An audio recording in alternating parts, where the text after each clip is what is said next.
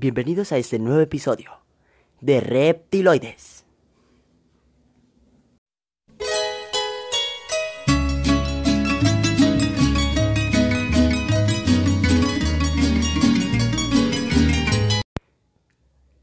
Estrenando esa pequeña intro que va a estar en este episodio.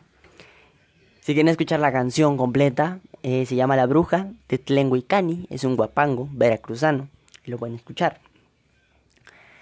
Hoy vamos a estrenar la temporada 2 con una leyenda muy interesante sobre Día de Muertos. Comenzamos.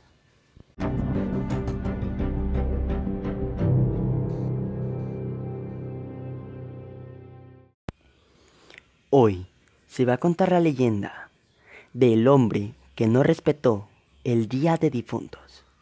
En cierta ocasión, un hombre no respetó el Día de Difuntos. Se trataba de un hombre que no quería perder un solo día en su parcela. Así que cuando llegó la fecha de celebrar el Día de Difuntos, se dijo, no voy a perder mi tiempo en ese día. Debo ir a trabajar a mi parcela. Cada día debo buscar algo para comer y no voy a gastar mi dinero para esa fiesta, que además me quita mucho tiempo. Así que cuando se fue a trabajar al campo, él estaba muy ocupado y escuchó una voz que salía del monte y le decía, Hijo, hijo, quiero comer unos tamales. El hombre se quedó muy sorprendido y pensó que era su imaginación la que le hacía oír cosas. Pero poco después, escuchó claramente otras voces, como de personas conversando, y lo llamaban por su nombre. Reflexionó sobre lo que estaba sucediendo y comprendió que eran las voces de su padre y familiares difuntos, que aclamaban por las ofrendas que les había negado. Inmediatamente dejó su trabajo y regresó corriendo a su casa.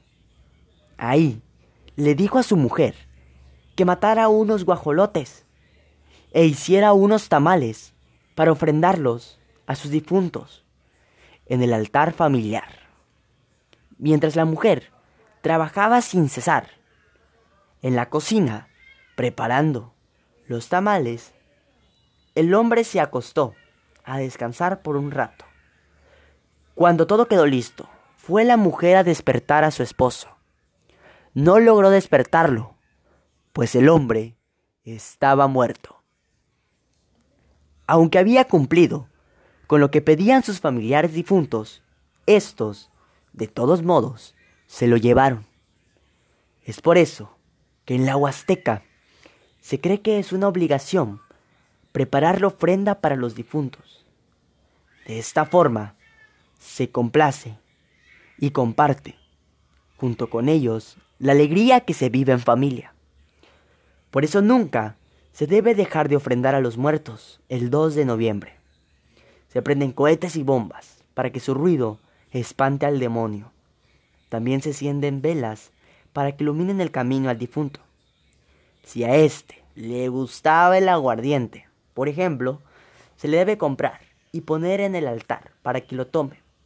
Esos ritos son obligatorios, porque si no se celebran, es muy posible que los muertos se lleven al dueño de la casa.